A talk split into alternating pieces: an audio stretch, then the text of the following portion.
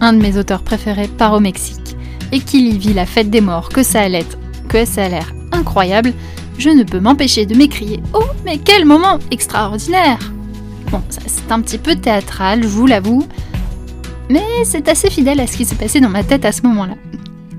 Dans cet épisode, bienvenue donc à Thomas Piette et bienvenue à vous au Mexique. C'est un épisode qui raconte comment vivre la mort, le deuil différemment, avec plus de célébrations, des pique-niques dans les cimetières.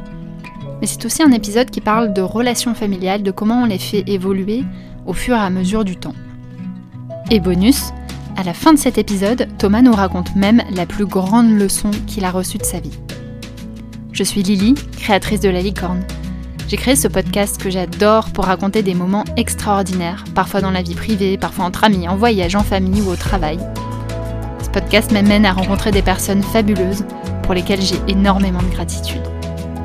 Bon, ça ne m'empêche pas d'écorcher leur nom de famille, donc tout à l'heure vous entendrez que j'ai mal prononcé le nom de famille de Thomas.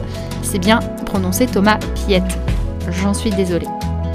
Une fois passée cette rectification, installez-vous confortablement et c'est parti pour l'épisode. Oyez, oyez, chères auditrices, chers auditeurs, bienvenue. Aujourd'hui avec moi Thomas Pied, qui est auteur de romans. J'avoue que j'ai dévoré ton roman au moins deux fois. Euh, le, Diable est un mec bien, je vous le recommande. tu es aussi auteur de livres pour enfants, d'oracles, et aujourd'hui tu vas nous raconter la fête des morts que tu as vécue au Mexique. Bienvenue Thomas. Exactement, merci beaucoup Lily. Merci d'avoir accepté l'invitation. C'est voilà, on va dans un autre univers. On a déjà un petit peu parlé de la mort avec les apéros de la mort, mais j'étais très très curieuse d'en savoir plus sur, euh, sur ce, voyage et cette autre manière de, fêter la mort. Avec, euh, avec grand plaisir aussi de, de parler de cette belle expérience avec toi. Est-ce que tu es prêt pour la question brise-glace du jour? Ouais, vas-y, je suis prêt. Attention, alors la question brise-glace du jour, c'est quel est ton jeu préféré? Mon jeu préféré, tout type de jeu euh, confondu Tout type de jeu confondu, entendable par, euh, par euh, tous âges.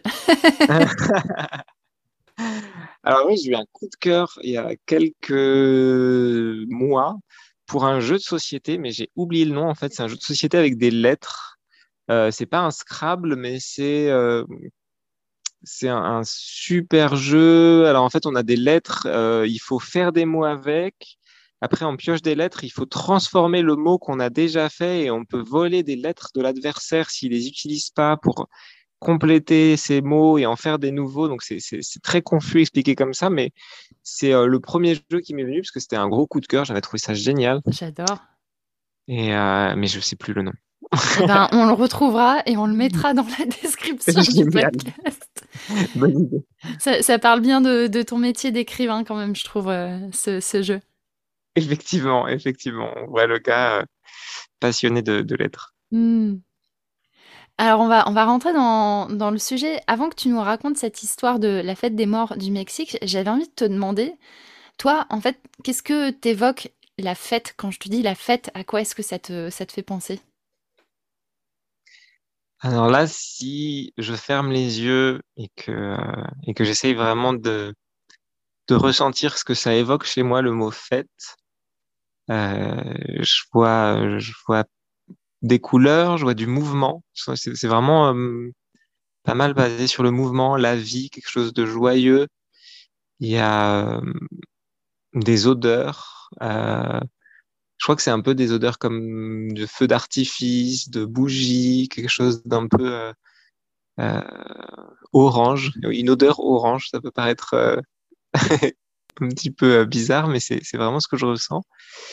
Euh, il y a des textures, il y a, y a du bruit. En fait, c'est vraiment ça. Il y, a, de la vie et du mouvement, quoi. Donc, dans tout ce que ça évoque, c'est-à-dire que c'est des couleurs vives, c'est des bruits, c'est des, des, des, gens qui rient, des enfants qui, qui, qui, qui s'amusent et qui, qui vivent. C'est euh, c'est tout ça. Ça me donne envie. Je veux bien, je veux bien vivre ces, ces fêtes-là. Et ça me parle beaucoup euh, des des, des, sons, euh, des sons colorés. Je, mmh. Ça me parle bien.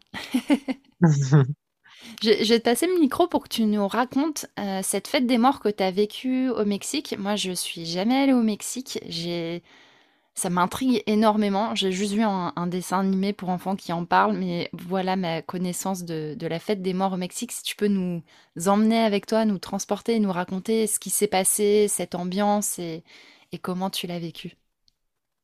Avec grand plaisir. Moi, ce que j'ai vécu, euh, c'était une fête des morts parmi euh, beaucoup d'autres, parce que je pense que chaque euh, le Mexique, c'est immense. Et à mon avis, chaque, chaque État du Mexique a sa propre façon de célébrer. Nous, on était dans le Chiapas, la région du Chiapas, à, San Cristobal, qui est une, une ville dans, dans les montagnes et qui a une tradition maya assez forte. Et donc ça s'est installé quand même déjà plusieurs jours avant. Il commençait à, à avoir des décorations qui s'installaient des artistes de rue euh, qui venaient sur les murs peindre des, des squelettes qui dansent ensemble en couple, qui commençaient à peindre des fleurs entourées de, de crânes. Il y a beaucoup, beaucoup, beaucoup de crânes euh, en termes de décoration. C'est très, très, très présent. Et énormément de fleurs. Euh, nous, à San Cristobal, c'était la première année où ils organisaient un festival de la fête des morts.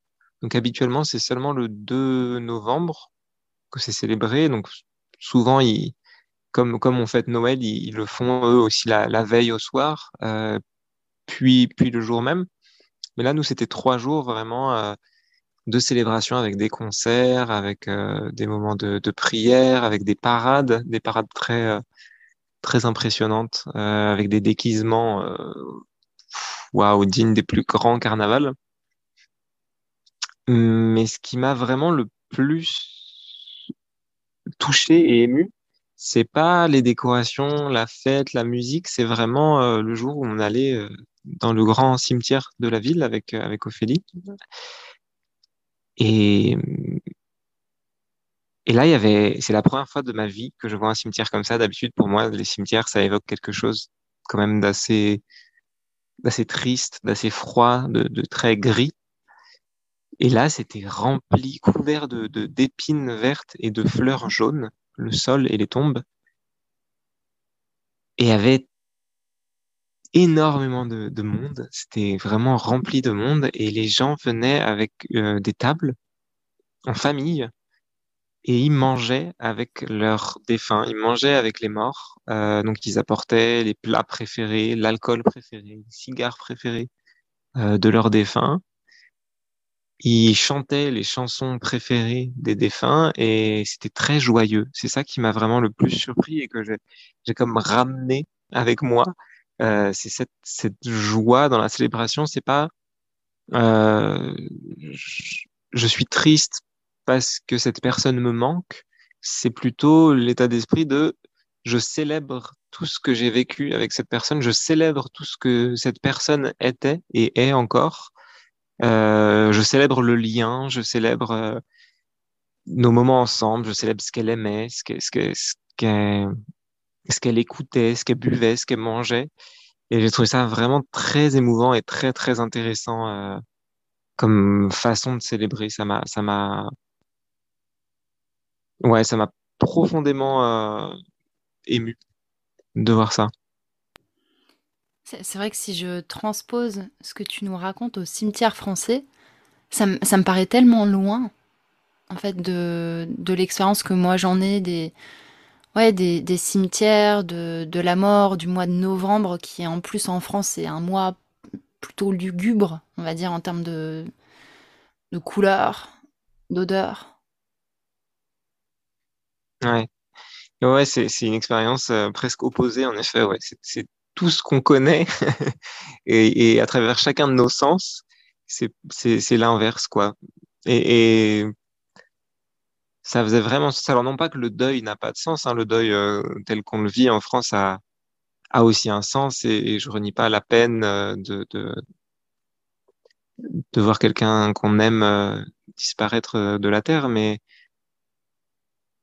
mais c'est vraiment un autre état d'esprit et qui engendre euh, presque un autre type de société, j'ai envie de dire, parce que vraiment, c'est, c'est, une façon de, de se dire, je, je, ne vais pas euh, pleurer et me remémorer ce qui me manque, je vais célébrer ce qu'on a eu ensemble. Et je trouve que c'est très, très, très, très fort, quoi. Juste ce, ce choix, cette, ce, faire ce, ce choix-là.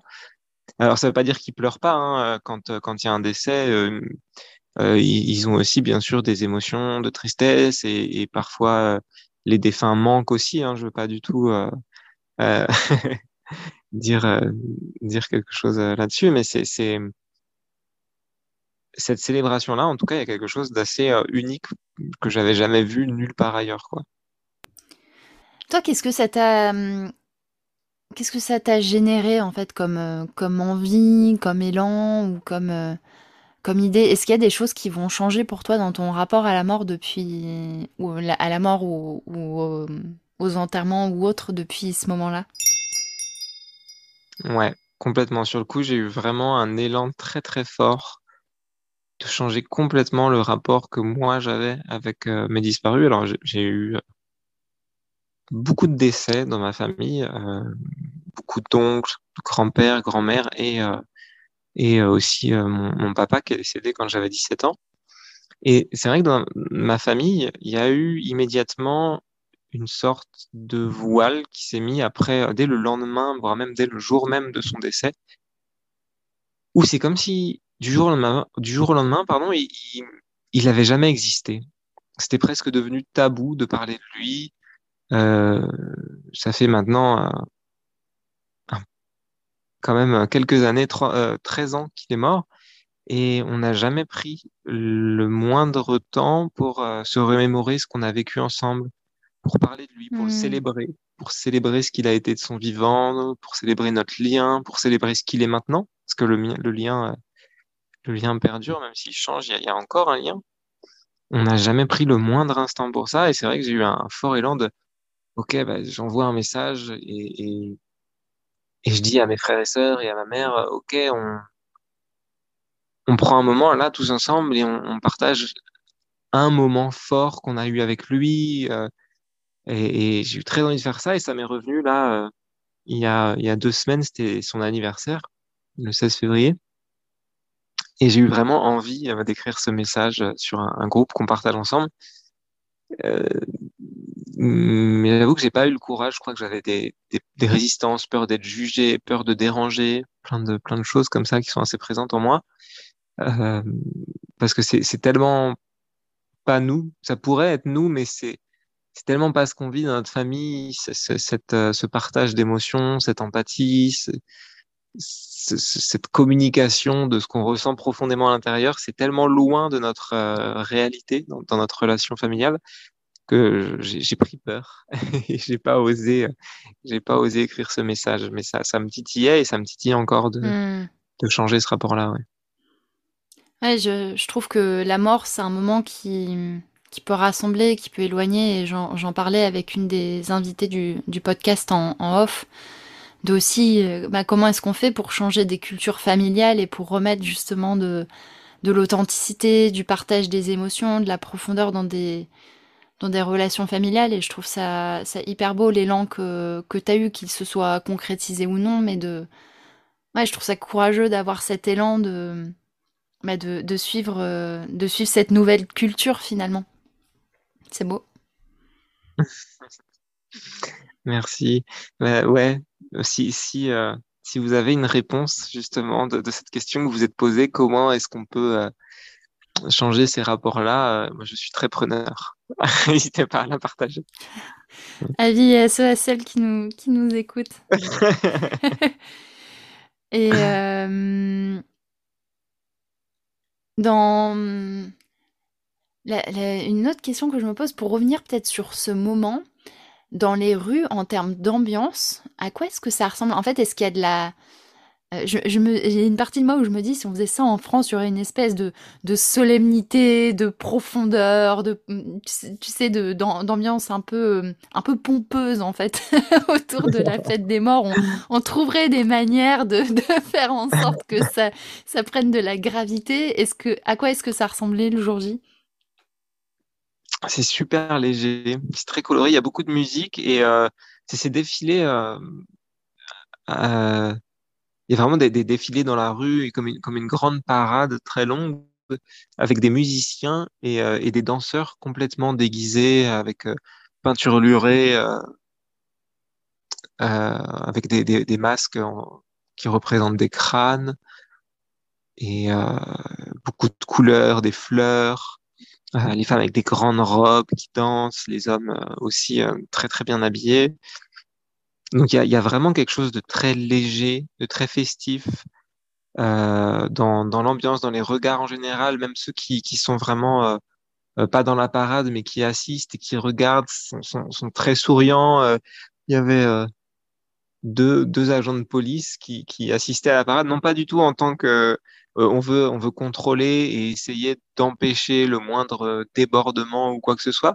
Ils étaient là avec leur téléphone, ils filmaient et ils profitaient euh, de, de, de la, du défilé vraiment comme n'importe qui d'autre. Ils s'amusaient, on les voyait en train de rire entre eux et, euh, c'était euh, c'était génial. Il y avait une légèreté euh, qui était euh, qui était palpable vraiment euh, chez, chez, chez tous, quoi. J'ai pas vu un regard euh, fermé, un visage euh, tourné vers le sol. Il n'y avait pas cette gravité que, comme tu dis, nous, on a, on a une capacité à installer qui est assez incroyable. Non, c'était du début à la fin quelque chose de, de, très joyeux. Je te remercie, moi ça me met la joie, la joie dans le cœur en fait de que tu me racontes ça et ça me donne, ça me donne envie de fêter plus en fait, de prendre plus de moments de de célébration, de, de plus d'anniversaires, de célébrer plus les personnes que, que j'aime, auxquelles je tiens, de célébrer les saisons, le printemps, les gâteaux au chocolat. Je dis pas ça seulement parce que j'ai un peu faim. Merci pour ça, euh, Thomas. Avec plaisir. On chemine tranquillement sur la, fin de l'épisode. Euh, s'il y a des personnes justement qui ont envie d'échanger à- avec toi euh, sur, euh, tous ces sujets, est-ce que c'est possible? Est-ce que tu as peut-être des actualités, des projets en cours que tu auras envie de partager? Alors, c'est complètement possible euh, à travers euh, mes réseaux sociaux. Je, suis sur Facebook et Instagram au nom de Thomas Piette, auteur. Donc, euh, euh, venez avec plaisir en discuter. Si vous avez le secret, justement, dont on pour, euh, euh, transformer euh, facilement et rapidement les liens dans la famille, venez, venez partager ça avec grand plaisir. En actualité, ouais, on a, toujours un petit peu des actualités. Là, on, a un livre jeunesse qui va sortir dans environ un mois, qui s'appelle Merci mon corps.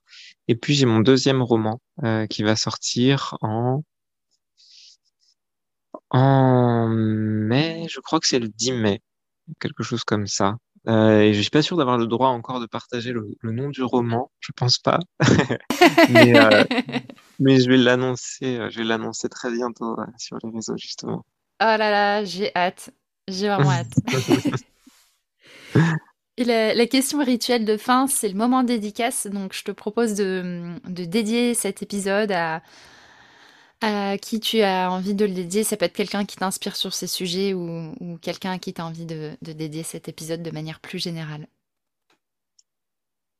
Hum, si je devais choisir quelqu'un qui m'inspire sur ces sujets-là, euh, euh, je crois que ce serait mon père, en fait, où j'ai l'impression que notre relation après sa mort, elle, elle- a, elle a continué, mais elle a évolué surtout. Euh, elle est devenue plus sereine pour, euh, pour plein de raisons où moi, voilà, j'ai fait mon, travail de mon côté sur mon enfance, sur les blessures, sur le pardon. euh, et euh, et j'ai l'impression, en fait, d'avoir jamais été aussi proche de lui que depuis qu'il est décédé.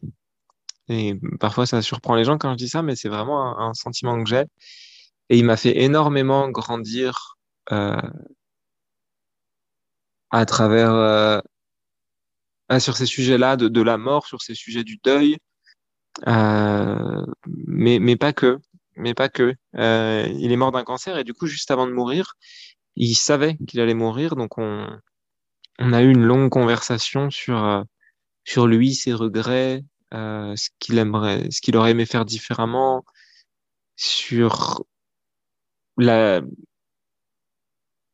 la liberté qu'il avait envie de, m'offrir presque à, titre posthume, où, avant il avait été vraiment contre la vie d'artiste, hmm. contre euh, la vie de, de saltimbanque, euh, et et que en fait euh, il me disait en fait en fait c'est moi en fait je, me plantais. Vas-y fonce fais cette vie là tu profite profite profite. Et, je crois que ça a été ma, ma plus grande leçon de tous les temps donc ce serait à lui Waouh, c'est une, une très très belle manière de, de clôturer l'épisode. Je te remercie infiniment Thomas euh, parce que hum, on a parlé de la fête des morts et on a merci aussi de nous avoir euh, livré tes, tes, histoires qui permettent de hum, ouais, d'aborder le sujet de la, la famille différemment et c'est un thème personnellement qui me tient aussi énormément à cœur donc je te je te remercie pour ce cadeau. Euh, ouais, un grand grand merci. Ben, merci à toi, merci de m'avoir invité, merci d'avoir créé ce podcast, de continuer. Et puis euh, merci d'être. Et chères auditrices, chers auditeurs, à la semaine prochaine. Si vous avez des réponses à la question de Thomas sur comment changer le rapport à sa famille, vous pouvez le contacter directement ou passer par moi. Merci d'avance pour toutes les inspirations que vous pourrez lui, nous partager. Pour poursuivre sur le thème de l'épisode, je vous recommande hautement l'épisode 3.2 avec Sarah Dumont sur les apéros de la mort si vous ne l'avez pas encore écouté. C'est un très très bon prolongement de, cet épisode-ci. Ou l'épisode 2.15 avec Candice Blash qui raconte comment le divorce de ses parents lui a permis de vraiment les rencontrer. Vous pouvez également vous inscrire à ma newsletter Secret de Facilitation pour recevoir deux fois par mois le meilleur de mes pépites, découvertes, des clics en moments extraordinaires. La semaine prochaine, nous partons en plein air pour une rencontre extraordinaire entre une jument et une ado.